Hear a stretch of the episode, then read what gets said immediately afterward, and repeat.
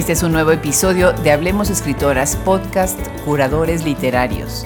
Los invitamos a seguirnos cada semana para escuchar las voces de escritoras, traductoras, críticas, editoriales y revistas. También visite nuestra página web en donde encontrarán herramientas que les ayudarán a acercarse a la fascinante obra de cientos de escritoras. El día de hoy tenemos el gusto de entrevistar a la escritora mexicana Jasmina Barrera, quien acaba de publicar su último libro, Línea Negra, en Almadía y Pepitas de Calabaza 2020. Es editora y socia fundadora de Ediciones Antílope. Nació en la Ciudad de México el 10 de marzo de 1988. Ha sido becaria de la Fundación para las Letras Mexicanas en el área de ensayo y del programa Jóvenes Creadores del FONCA. Su libro de ensayos Cuerpo Extraño, Foreign Body, ganó el premio Latin American Voices 2013 y se publicó en la editorial Literal Publishing. Estudió la maestría en escritura creativa en español en NYU. Bienvenidos, yo soy Adriana Pacheco.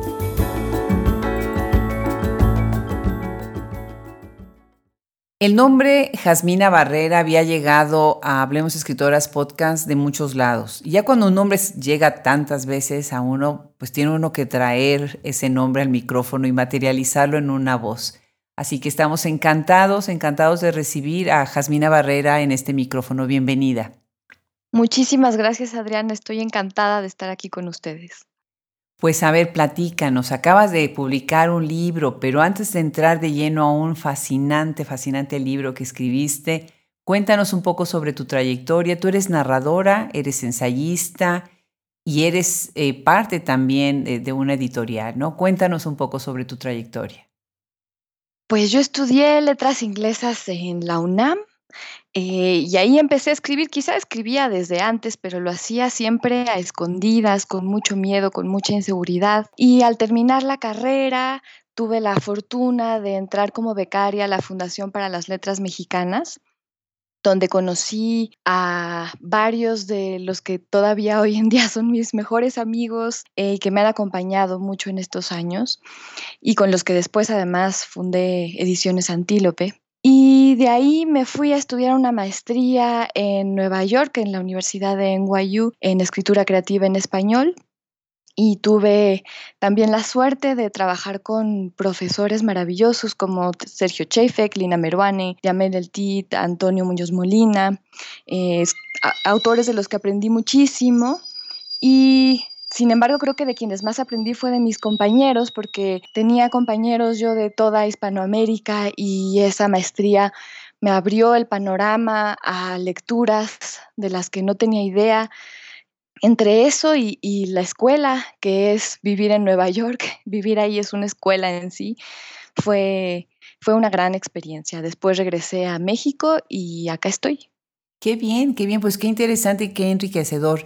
De Amelia Altit, qué maravilla, ¿no? Una escritora fascinante también. Todos tus profesores, qué, qué, qué gusto. Y comparto contigo esta retroalimentación que tiene uno con los compañeros cuando está uno estudiando la maestría o el doctorado en donde ellos te enseñan, ellos terminan siendo también maestros. Y tú, de alguna manera, estoy segura que fuiste maestra de ellos también, ¿verdad? Pues quién sabe, pero sin duda aprendí muchísimo de, su escritura, de tallerear con ellos y eso, como te decía, de pronto estos países de Latinoamérica con los que tenemos tanto en común parecen estar muy lejos por culpa del mercado literario. Es de pronto es difícil tener acceso a lecturas a las que por suerte yo tuve acceso en esa maestría y lo agradezco muchísimo.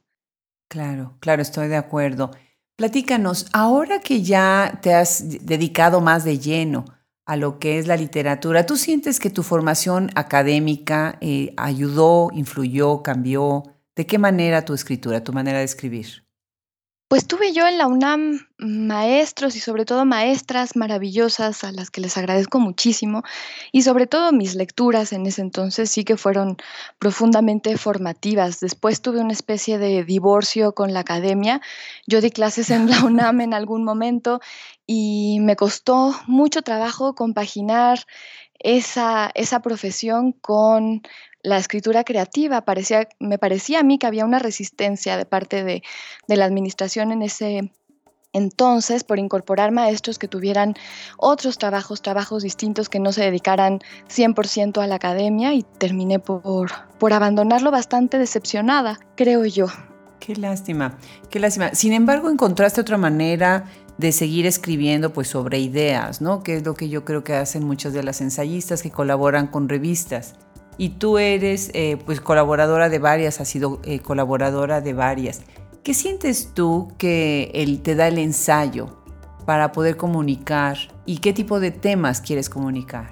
Pues en las revistas en particular me gusta trabajar por encargo cuando son encargos que me funcionan como provocaciones, que me parecen interesantes, cuando colaboro con editores que me estimulan y con, con revistas que me estimulan. Es un trabajo interesante, aunque últimamente lo he hecho menos porque tengo menos tiempo, entonces procuro dedicarme más a los, a los proyectos individuales que tengo.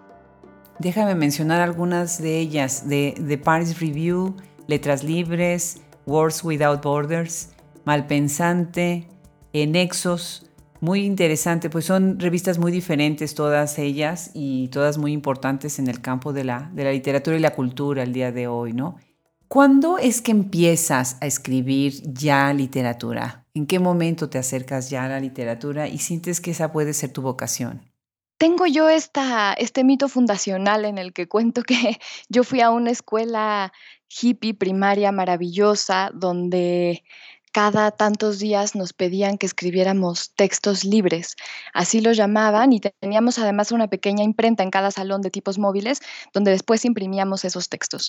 Eh, yo siento que yo empecé a escribir ahí, todavía me sé de memoria el primer texto mío que se imprimió en una de estas imprentas, que decía algo así como... El día de ayer mi gata Casilda tuvo cinco gatitos. y, y la verdad es que creo que después de eso no he parado de escribir eh, por periodos muy largos de tiempo, aunque como te decía, durante mi adolescencia y después durante la carrera de letras inglesas lo hacía muy escondidas, con mucho miedo, con mucha inseguridad, pero creo que siempre, siempre escrito. Después la decisión de publicar o la decisión de ya exponerme a eso la tomé más tarde cuando entré a la Fundación para las Letras y ahí fue también que escribí mi primer libro, Cuerpo extraño, que se ganó un premio y se publicó por eso en la maravillosa editorial Literal Publishing. Claro, claro, es un, libro muy interesante y sí, sin lugar a dudas, ganó el premio Latin American Voices en el 2013, muy interesante. Ese es entonces tu primer libro y después publicas eh, cuadernos de faros, que la premisa, la propuesta de este libro es fascinante. Quienes nos escuchan, no dejen de, de leerlo. Cuadernos de faros, Tierra Dentro 2013. También está publicado por Pepitas de Calabaza 2017. Y me hizo pensar, ay, en el hoarding, me hizo pensar en los, en el, los coleccionistas, bueno, de eso se trata, de colecciones y tú mencionas otro término, sundoku, que yo no sabía eh, cuál era este término en, en, japonés para, pues sí, para coleccionar. ¿De dónde viene este, este libro? Surge como una escritura de viajes, en realidad, y comencé a escribirlo cuando estaba en la Fundación para las Letras, tratando yo de recordar un viaje que había hecho años atrás a un puerto en la costa de Oregon eh, un pequeño puerto donde hay un faro muy emblemático y donde yo me hospedaba en un hotel muy particular que tenía cuartos dedicados a distintos escritores. En ese viaje resulta que yo también estaba leyendo Al faro de Virginia Woolf y ese primer ensayo era un intento de relacionar la lectura con la experiencia del viaje. Ahí empecé a investigar sobre faros y me enamoré. El tema me atrapó por completo, me fascinó, me obsesioné y comencé a hacer estas lecturas sobre faros, viajes a faros, los, los, los que podía realizar. Eh, y así comenzó este libro tan peculiar. Empezaste a coleccionar faros.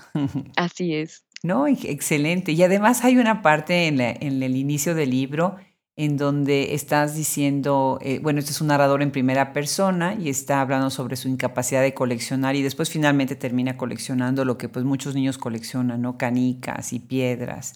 Y también se me hizo muy interesante esta idea de, de coleccionar cosas que pueden estar en, no son tu propiedad, ¿no? O sea, el ir y visitar estos faros son parte de tu memoria, pero no son parte de tus posesiones.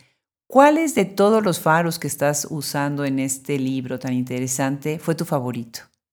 Me cuesta mucho trabajo elegir uno porque todos fueron especiales para mí en ese momento, eh, aunque por ejemplo había un faro en Nueva York que se llamaba el pequeño faro rojo de Little Red Lighthouse, al que yo fui varias veces en un parque que me gustaba mucho y que fue consuelo para mí en momentos difíciles. Pues sí, un, espacio que, que atesoro todavía, creo. Qué bien. Si cuando lean el libro van a poder usarlo incluso para hacer una guía, pueden ir a faros en Oregon, en Manhattan, en Long Island, en Francia, en España, ¿no? Muy interesante. ¿Nos quieres leer un fragmento? Y sí, efectivamente, bueno, Virginia Woolf está ahí atravesando el relato, inclusive en la forma, en la narrativa, en, muchas, en muchos detalles. Muy interesante. ¿Quieres leernos, Jasmina? Sí, les leo este fragmento que dice...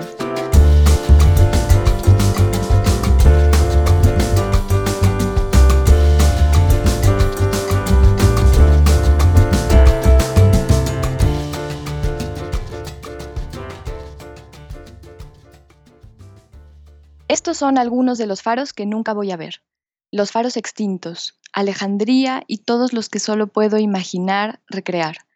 Los faros que no tendré tiempo de visitar porque se necesita tiempo para llegar al faro y también para absorberlo. Su tamaño es proporcional al espacio que ocupa en la memoria, a las horas y semanas y meses que tarda en asimilarse. Los faros que nunca existirán. A casi todos estos los suplen la historia y la ficción. Puedo leer faros que no puedo visitar, los destruidos, los remotos, los ficticios, aunque también este aspecto de la colección debe quedar inconcluso. Ahora mismo, en alguna parte, se está escribiendo un libro sobre faros que no leeré porque no sabré de él o no tendré cómo conseguirlo, o no sabré el idioma o no tendré tiempo de leerlo. Me repito yo también que eso es normal, que hay que aceptarlo. Aunque a veces parezca inútil el intento, si desde el principio iba a ser una empresa fallida. He llegado a la conclusión de que casi todo lo que vale la pena es así.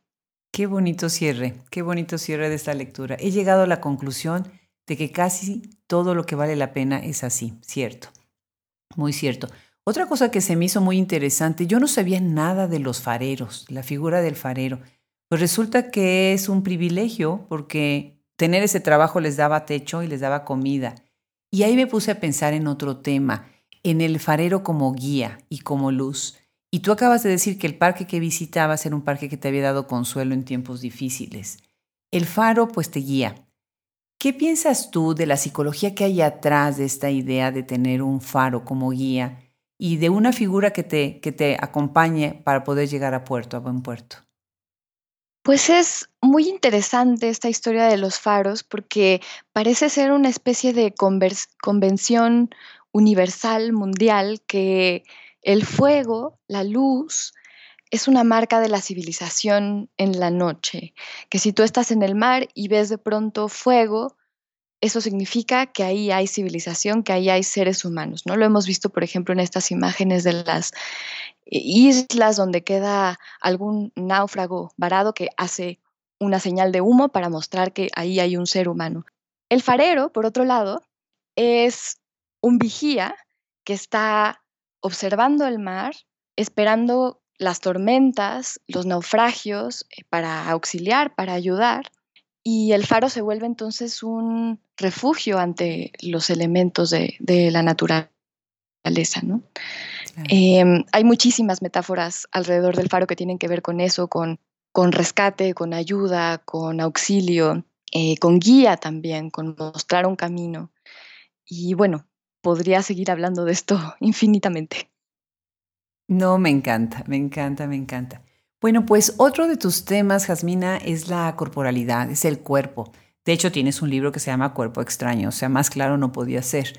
Y después tienes otro libro, que ya, paciencia para quienes nos escuchan, ya llegaremos, que es pues una marca en un cuerpo, ¿no? Línea negra, que es, eh, es pues esta marca que sale en las mujeres embarazadas cuando pues ya el vientre está creciendo y, y es la línea con la que muchas sabemos que pues a lo mejor ahí van a cortar en caso de que el bebé no quiera descender, ¿no? Y una idea sobre el cuerpo, el cuerpo femenino, que es bien sabido que es algo modelado por las condiciones culturales y materiales a lo largo de los siglos, es también la vinculación con otras cosas como el deseo, como los estereotipos, como los estigmas, ¿no? ¿Cuál es tu idea acerca de hablar de la corporalidad? Pues es sí, como, como bien dices, es algo que siempre me ha interesado. El cuerpo como este espacio tan familiar y a la vez tan lleno de misterios, porque por más que la ciencia siga avanzando en el estudio del cuerpo, todavía hay muchísimas cosas que no sabemos, hay otras que yo creo que nunca vamos a saber. Y mm, el cuerpo de la mujer en particular ha sido menos estudiado que el cuerpo del hombre, ha sido menos comprendido quizá también porque hay muchos tabús alrededor de este cuerpo y como tú decías, hay violencias, hay estereotipos que perjudican la vida diaria de las mujeres. Por eso me parece tan importante hablar desde el cuerpo, tratando de desaprender estos discursos, de subvertirlos. Claro, me encanta esta, esta idea también, ¿no? Tratando de subvertir estos, estos paradigmas ¿no? que nos han puesto, casi casi han estado grabados con fuego en la cultura y en la, en la mente de las personas. Muy interesante. Y ahorita me acuerdo que cuando estaba yo leyendo tu, tu libro, estaba yo pensando, bueno, todos tus libros, estaba yo pensando en qué interesantes son los acercamientos que tienen las escritoras contemporáneas tan diversos sobre el cuerpo y la corporalidad. Bueno, pues vamos a irnos acercando poco a poco a Línea Negra. Y fue Patti Salinas, cuando la entrevisté sobre Almadía, que me habló del libro y me habló de ti, con una emoción, Jasmina, con una emoción que de verdad me dieron unas ganas enormes de leerte y de, hablar contigo. De verdad, o sea, si escuchan la entrevista que le hice a, que le hicimos a Patricia Salinas, además de que, bueno, Almadía es una editorial que nos encanta, Escúchenla cómo habla del libro de, Jasmina. Eh, muy, muy bonito. Bueno, pues ha gustado mucho el libro. Eh, me parece que el título es un título muy interesante. Eh, sin embargo, a mí me gustaría hablar, antes de empezar a tocar el tema del libro, del subtítulo.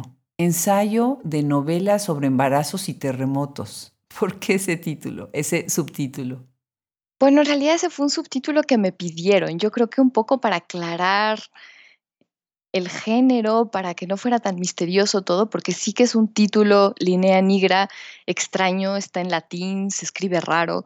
Em, entonces a mí se me ocurrió este subtítulo, ensayo de novela sobre embarazos y terremotos, porque como bien dices, la maternidad es un terremoto que derrumba la identidad hasta los cimientos.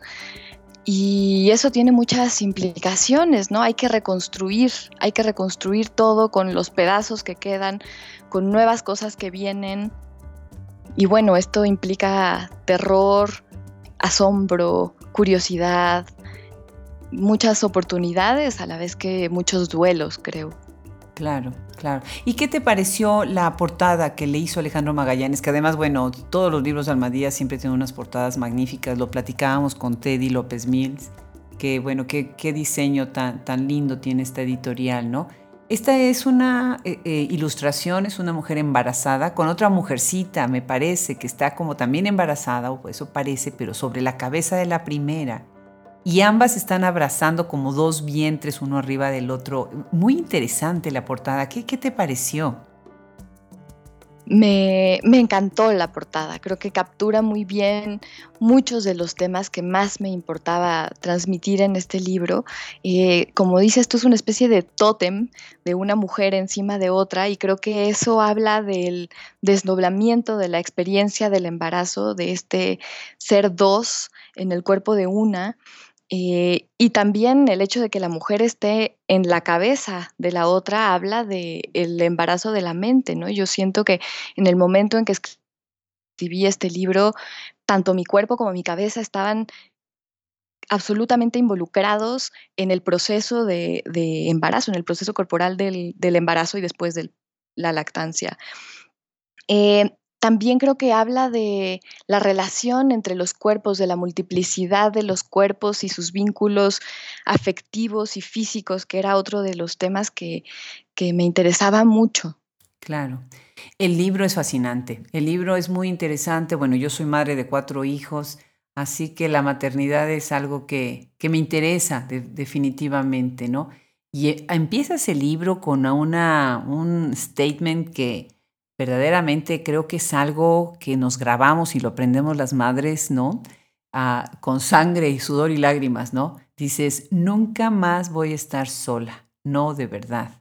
Sentí terror y alegría. Eso es lo que siente uno, o sea, de repente es, ¿y ahora qué voy a hacer con esta nueva vida que, que se me está poniendo en mis manos, ¿no? Pero después cambias y dices algo muy simpático y ese es parte de tu estilo, en donde estás intercalando cosas muy serias y muy profundas, aforismos, muchos uso de, aforismos en algunas de tus obras. Por otro lado, tienes un sentido del humor tan ligero que gusta, que te hace digerir lo que acabas de decir. Y entonces comparas la espera del embarazo con un frutero. Y bueno, para, me acuerdo perfecto las clases de biología cuando te enseñaban ¿no? cuáles eran las fases de, del bebé, ¿no? Y empiezan con, es como una morita y después va creciendo y hasta que se convierte en el niño, ¿no? Platícanos de esta, de esta mezcla, de este estilo para hablar de algo tan profundo como la maternidad y del sentido del humor que inyectas en varios pasajes del libro. Pues sí, es algo que creo que no, no lo hice tan de manera consciente, más bien creo que está en mi personalidad, esa mezcla de la melancolía, eh, el terror, el asombro y el sentido del humor. Para mí es muy importante, me gusta mucho cómo funciona esa mezcla del sentido del humor con oscuridades, con honduras, con eh, melancolías, etcétera, ¿no? Creo que es algo que, aprecio mucho en, otras lecturas. Y, este libro, pues, es una especie de collage hasta cierto punto eh, no, solo de, no solo de estados de ánimo, sino también de, tonos, de géneros literarios, de referencias. Eh, quería que fuera así porque también así es como viví un poco la, maternidad en esos primeros meses. No fue para mí una cosa homogénea, sino que era eh, una experiencia llena de contradicciones, llena de variantes de luces y sombras, de asombro y miedo, y, quería que eso se reflejara también en el libro. Qué bien. Y fíjate que después algo que, también me llama la atención, porque lo, vi incluso con, con, mis nueras, el celular se convierte en el compañero de la madre que está amamantando en medio de la noche, ¿no? De la madrugada. Y tú como buena escritora, obviamente, la lectura en el celular se me hizo que, bueno, que es algo relevante que lo estás mencionando. Y nos convidas con una lista de tus lecturas, las que te fueron acompañando en estas horas de silencio, ¿no? Mientras está uno gestando al bebé y después, bueno, amamantándolo. ¿Cómo es que se te ocurre esto? Es fantástico, ¿no? Esta, esta lista, estos nombres, nos invitas a leer, por ejemplo, a Maggie Nelson, a Shirley Jackson, ¿no? ¿Cómo es que llegas a esto? Pues yo quería que el libro funcionara también como una especie de archivo eh, cito a muchas otras mujeres, a muchas otras artistas visuales también que trabajaron los temas de el embarazo, el parto y la lactancia en su obra. Y creo que el propósito era crear una especie de comunidad intelectual, eh, un conjunto de, citas y referencias con el que yo y otras lectoras y lectores pudieran dialogar, eh, que pudieran reflexionar, que pudieran identificarse o no, al contrario. Eh, era, era esa una de las ideas principales del libro, invitar a la lectura de estos textos. Bueno, como sé que todos los que nos están oyendo ahorita, si no tienen el libro, van a ir corriendo a comprarlo, entonces nada más fíjense que al final está, bueno, pues este plus que nos está convidando Jasmina y me encantó. Eh, tu libro también nos mete en ciertos temas, ¿no? Por ejemplo, desmitificar la perfección de la maternidad, ¿no? Y cómo platicas, cómo eh, va invadiendo poco a poco el espacio, eh, el primero del cuerpo de la madre y después el espacio físico y realmente de la casa, ¿no? ¿Quieres leernos un fragmento para que vayamos oyendo también estos, estos aspectos de tu obra? Sí, con gusto.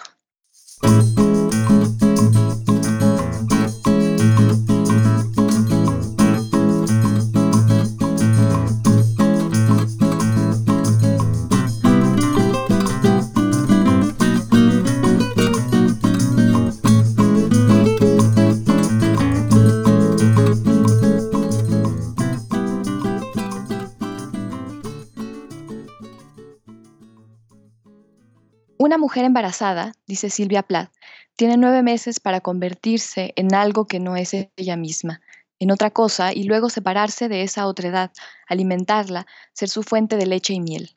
Plath narró su parto con detalles en su diario y también escribió una obra de teatro, Tres Mujeres, donde hay tres mujeres que hablan desde la sala de maternidad, dos de ellas pierden a sus hijos y una sola, la que se va a casa con el bebé, dice, no hay milagro más cruel que este. Claro que sí. El otro aspecto, muchos otros aspectos de la maternidad.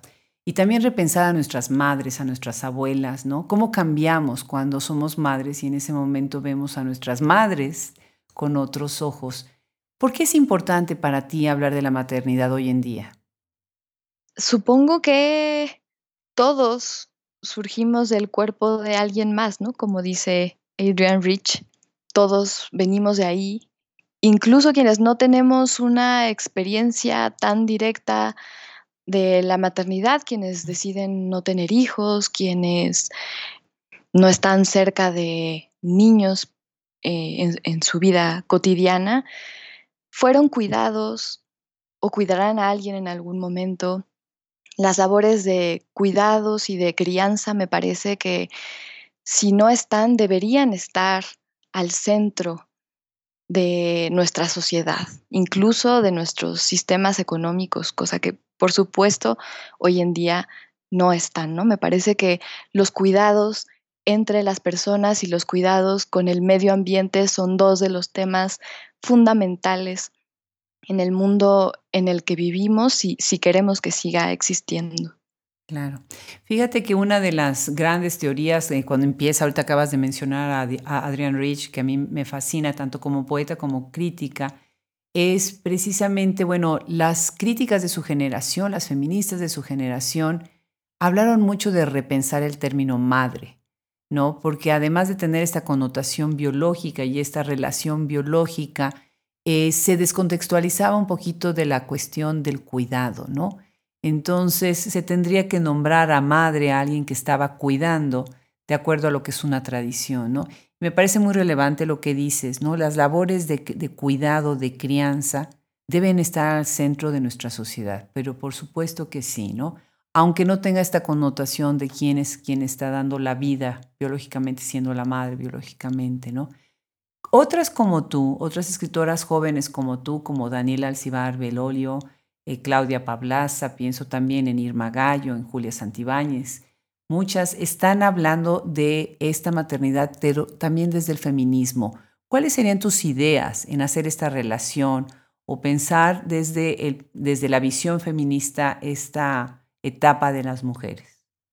Pues para mí creo que fue muy natural, quizás porque desde hace ya varios años que vengo leyendo textos feministas o textos que tienen que ver con el feminismo y es un poco un, un marco de referencia que una vez que se obtiene creo que es muy difícil alejarse de él, ¿no? El feminismo se ha vuelto una especie de filtro, un lente con el que yo ya veo absolutamente todo. Y bueno, por supuesto, más la maternidad, ¿no? Me parecía imposible no pensar todo lo que me estaba pasando a través del feminismo y, además que me llevé muchas sorpresas en el, en el, viaje de la maternidad, ¿no? Por ejemplo, no tenía idea de la cantidad de prejuicios que hay contra la lactancia en público. Cuando descubrí eso me, me sorprendí muchísimo que en pleno siglo XXI las mujeres todavía tuvieran que taparse para amamantar en, en espacios públicos por miedo a insultos, a prejuicios, a incomodidades. Eso por poner solo un ejemplo, ¿no? La, la maternidad tiene todo que ver con el feminismo hoy en día y me parece importantísimo que tanto el discurso de la maternidad, los discursos de la maternidad incorporen al feminismo como que el feminismo incorpore a la maternidad en sus discursos, porque creo que muchas veces se queda de lado eh, en este discurso que muy comprensiblemente dice que no tiene sentido tener hijos hoy en día y que las mujeres por fin somos libres, ¿por qué eh, nos ataríamos de nuevo a esa esclavitud? Y entonces el feminismo a veces puede ser muy condescendiente con la maternidad o puede simplemente ignorarla, dejarla de lado y creo que creo que no, creo que hay que reconciliar eh, estos, estos discursos. Claro, y pensando también en que hay feminismos, ¿no? Hay muchas visiones de lo que debe de ser la vida de la, de la mujer o no debe de ser la vida de la mujer, ¿no? Y bueno, pues obviamente los orígenes del feminismo en los setentas con la quema de brasieres y todo lo demás estaban buscando otra cosa, ¿no? Pero definitivamente cada eh, visión sobre la maternidad pues va a cambiar también de acuerdo a todo un contexto, ¿no? y a los intereses de la mujer siempre y cuando la mujer tenga la libertad de elegir sobre su cuerpo y sobre su vida, sí hay muchas conversaciones que se abren, ¿no? Y algo que me gusta de tu libro y me gusta muchísimo, mira, hace poco conversaba yo con Gabriela Polit, quien viene también al podcast, sobre el tema de las masculinidades, ¿no? Un tema tan importante cuando estamos hablando de género. Ella nos comentaba acerca de, pues de lo importante que es para muchas críticas, pues el incluir también este tema de las masculinidades.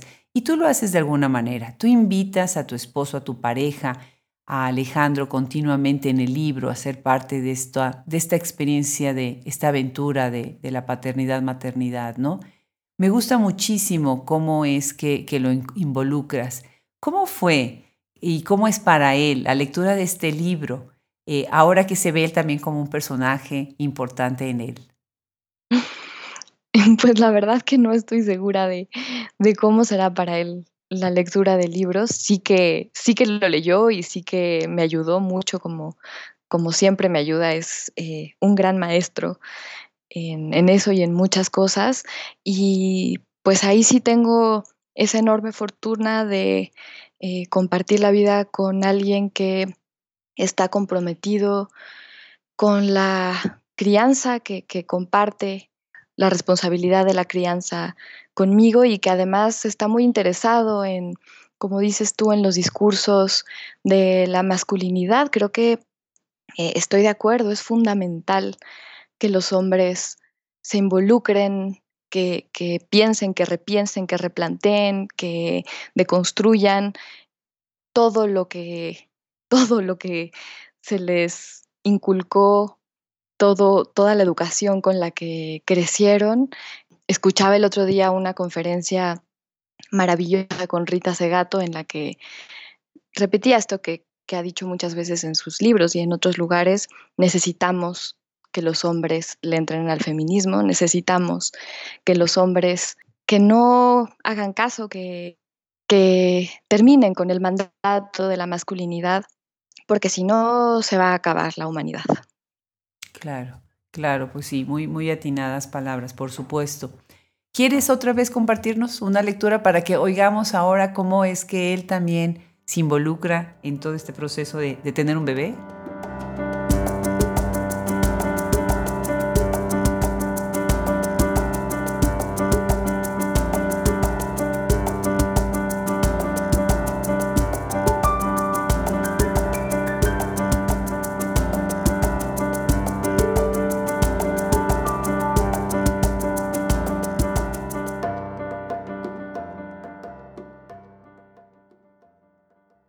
Entré a una tina de agua muy caliente. Alejandro me abrazaba por detrás, me hacía cariños. Moría de sueño, me quedaba dormida entre contracciones. Me preguntaban si no quería pujar y no quería, pero lo intentaba. Intentarlo era como dar pasos en la oscuridad y dolía muchísimo. Cuando el doctor hacía tactos dolía morir. Había muchísima gente en el parto. Alejandro, el doctor, su asistente, la dula, mi madre, la pediatra y un par de enfermeras. Menos Alejandro, que estaba casi tan abrumado como yo, todos los demás opinaban. Él me agarraba la mano y yo le agarraba la mano y parecíamos dedicados a estar juntos. Precioso. Eh, un momento muy íntimo con demasiado público, ¿verdad? Sí, bueno, y, más ahora que lo puse en un libro. Sí, ahora tienes un público muy grande, estoy de acuerdo. Pero no deja de ser íntimo, eso, eso es un hecho. Pues muchas gracias por invitarnos a esa, intimidad de ustedes, ¿no?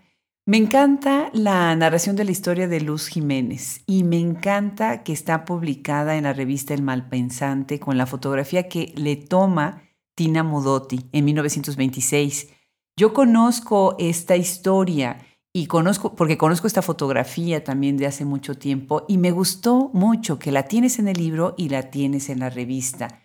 Cuéntanos un poco eh, también acerca de estas hermosísimas referencias que haces a cuadros de la maternidad, a grabados, a fotografías. ¿Cómo es tu acercamiento entre eh, la literatura, la cuestión de la representación pictórica, por ejemplo, de mujeres indígenas, ¿no? ¿Cómo estás conectando esta idea entre lo que es el arte visual, las artes plásticas y la literatura? Pues yo crecí con una madre pintora, entonces para mí la pintura eh, es un lenguaje cotidiano que, me ha acompañado toda la vida y me interesaba mucho, además porque mi madre es un personaje importante en el libro, porque se habla de pintura, de sus pinturas, eh, etcétera. Me interesaba cómo es que otras mujeres habían representado estos procesos corporales en, su obra visual también. Em, me interesaba alejarme de los estereotipos que predominan en la representación de los hombres en el canon de las artes visuales que tienen que ver con la maternidad idealizada, edulcorada, em, y creo que son estereotipos que le han hecho mucho daño a, las madres de carne y hueso, ¿no? Eh, por eso me gusta tanto, por ejemplo, esta, esta fotografía de la que hablas, porque Luz Jiménez, que era esta indígena nahua y que fue modelo de muchos de los grandes pintores de su época, eh, fue representada por ellos como un arquetipo de la maternidad, de la madre patria, de la mujer indígena, eh, muy paradójico porque al mismo tiempo ella como ser humano fue invisibilizada, desapareció de la historia del arte prácticamente y al mismo tiempo que la enaltecían, ¿no? En cambio, esta imagen que hace Tina Modotti tan cotidiana, tan cercana, tan humilde, eh, tan real, tan honesta, me conmueve muchísimo y me impresiona cómo logra captar en, esa imagen de la lactancia gestos em, muy particulares, muy em, que creo que las mujeres que hemos pasado por la lactancia lo identificamos inmediatamente, ¿no? Nos damos cuenta de que eso no es una pose, eso es lactancia real. Esa es la vida, esa es la vida. ¿No te encantan los aretes de la bebé? Sí. En la fotografía. Sí. A mí, a mí me fascina, o sea, el hecho de ponerle aretes. Yo tengo una, una nieta gringa y una nieta mexicana. Y lo primero que se hizo cuando nació la nieta mexicana, pues fue hacerle los hoyitos y ponerle los aretes. Sí. Y, y, mi nieta gringa no tiene hoyitos. Y tiene casi cinco años y no, nunca ha usado aretes. Y yo no concibo eh, o sea, lo, primero que yo cuando me levanto es eh, tomar agua y ponerme los aretes. Y aunque sean chiquitos, es algo tan mexicano, ¿no te parece? Sí, había algún crítico por ahí que decía que identificaba que la niña era indígena porque usaba esos aretes. No me acuerdo en qué libro gringo o, algo así donde hablaban de esa imagen. No, no, no, no, no. Bueno, ya ves que en estereotipos sin ideas Exacto. se rompe. No, definitivamente. Otra cosa que me hace, eh, que me llamó mucho la atención de tu libro, muy interesante, de veras, lo leí con tanto gusto, con tanto cariño. hablas del ama de casa y hay una anécdota aquí de Shirley Jackson, ¿no? Que estás tú eh, citando, en donde llega a la oficina y le dice a la mujer, ¿no? Le pregunta cuál es su oficio y ella le contesta escritora. Y la persona, la mujer que está escribiendo ahí en el escritorio dice, ah, voy a anotar ama de casa. Y ella le vuelve a decir escritora y dice, no, voy a anotar ama de casa, ¿no? Interesante que sea una mujer la que está menospreciando el oficio y la gran, gran eh, vocación de una escritora, ¿no te parece?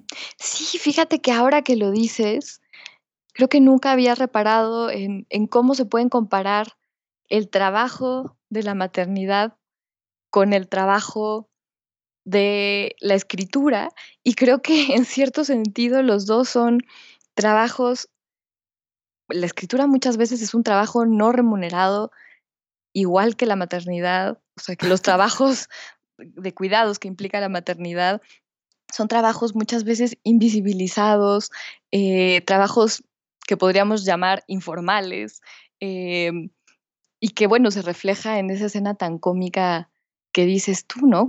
¿Cuál es su oficio escritora? Es igual a ama de casa, ¿no? Eso no es un oficio de, de verdad, ¿cómo se asume que ser ama de casa no es un oficio de verdad, ¿no? Es muy interesante.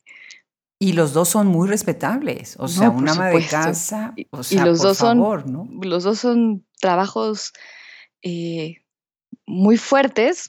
Por supuesto, los trabajos domésticos implican eh, mucho trabajo físico que, la escritura no, pero, pero bueno, eso.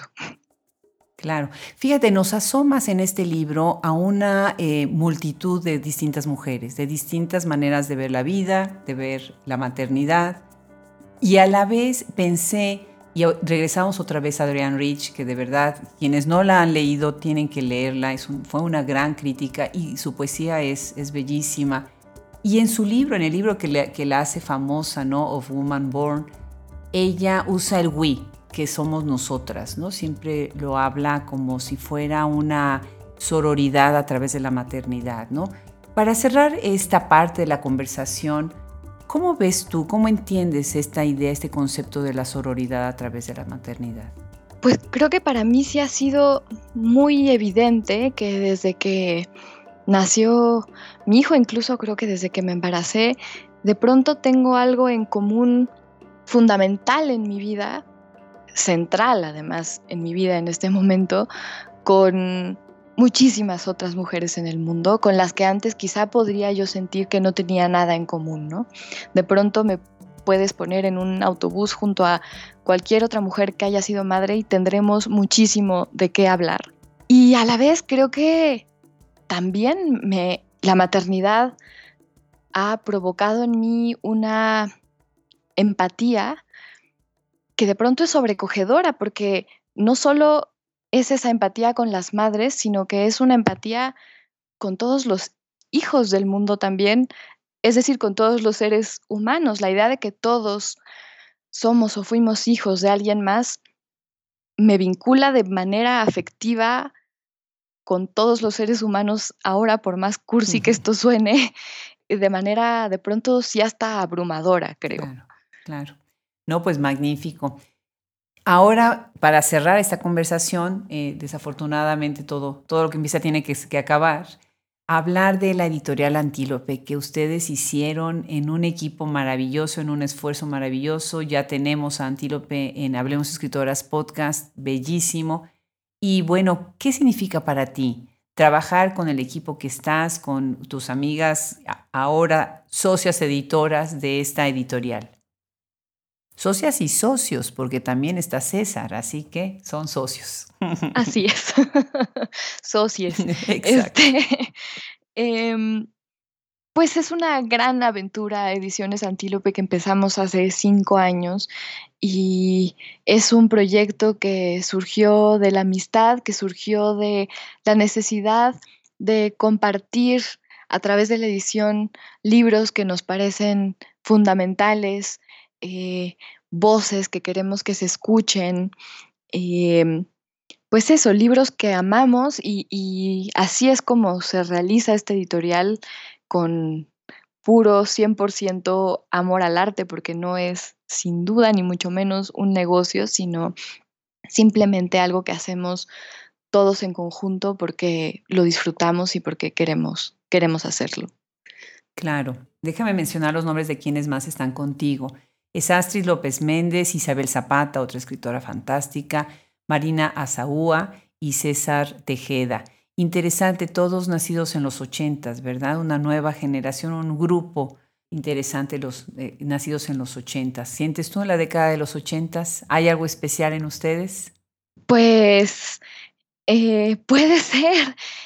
Eh, hay definitivamente una gran complicidad, una gran amistad y muy buena química, creo, porque todos tenemos afinidades y a la vez gustos un poco distintos que creo que se complementan muy bien, eh, igual que habilidades distintas que, que hasta el momento se han complementado muy bien. Además, a nuestro equipo se han integrado recientemente, ya ni tan recientemente, creo que ya fueron dos años, eh, Jimena y Renata, que son nuestras eh, asistentes becarias, bueno, ni, ni, ni, tan becarias porque a las pobres no podemos pagarles nada, tampoco nos pagamos nada nosotros, pero nos ayudan en todo y, son una maravilla. Y ellas son un poco más jóvenes que nosotros, así que yo creo que ya ni siquiera son de los ochentas, son de los noventas, así que podríamos decir que también en ediciones Antílope hay sangre eh, más fresca y creo que es muy bienvenida, creo que nos, nos hace mucho bien. Qué maravilla pues a todos los que nos están escuchando, de verdad los invito, busquen eh, los libros de Jasmina Barrera, Cuerpo extraño de Literal Publishing, es una bellísima colección de ensayos sobre el cuerpo, Cuadernos de Faros, eh, Tierra Adentro 2016, Pepitas de Calabaza 2017, Línea Negra, Almadía 2020. Muchísimas felicidades por tu carrera, Jasmina. Estoy encantada de, tu obra. Estoy segura que lo que viene, ¿qué viene en futuro? ¿Tienes ya alguna obra que estás preparando? Pues llevo todo el año trabajando, revisando, reescribiendo una novela que empecé a escribir hace como dos años más o menos, que es la historia de, de tres amigas. Y en esas estoy, no sé muy bien en qué vaya a parar ni, ni qué futuro le, depara el destino, pero en esas estamos. Muchísimas gracias, Adriana. Estoy muy contenta de, platicar contigo. y de verdad, te agradezco mucho. Al contrario, pues bienvenida a este espacio, como siempre.